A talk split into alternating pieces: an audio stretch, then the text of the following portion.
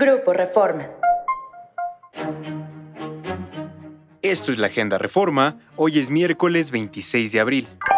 Nacional. En el 2020, el gobierno de Morena cambió el modelo de salud y prometió uno tan eficiente como el de Dinamarca. Con esa medida, desaparecieron el Seguro Popular, que atendía a millones de mexicanos sin acceso al Seguro Social, y creó en su lugar el INSABI.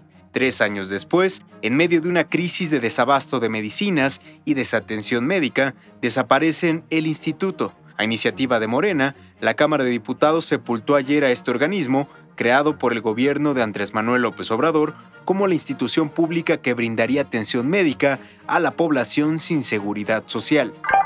El gobierno de Estados Unidos intensificó la búsqueda de los Chapitos, hijos del líder del cártel de Sinaloa, Joaquín Guzmán Loera, el Chapo Guzmán.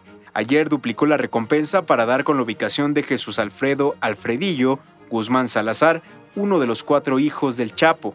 A inicios del año, el gobierno de Estados Unidos ofrecía 5 millones de dólares por la localización de miembros de alto rango del cártel de Sinaloa, Joaquín Guzmán López, Iván Archibaldo Salazar y Jesús Alfredo Guzmán Salazar. Negocios. El Aeropuerto Internacional de la Ciudad de México informó que cuando un vuelo tenga un horario de despegue diferente al oficial, no se autorizará la salida de la aerolínea que incumpla esto.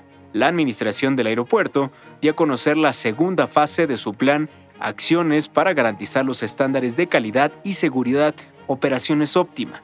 En esta fase aplicarán distintas medidas para actualizar reglas de operación del aeropuerto.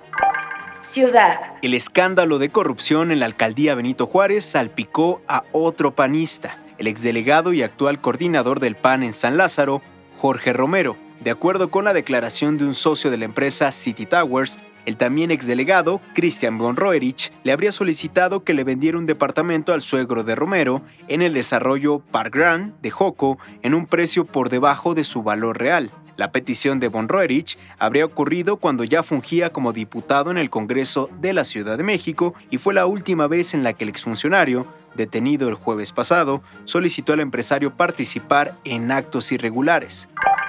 Esto fue la Agenda Reforma. Encuentra la información en la descripción y en reforma.com. Síguenos en las diferentes plataformas de Grupo Reforma.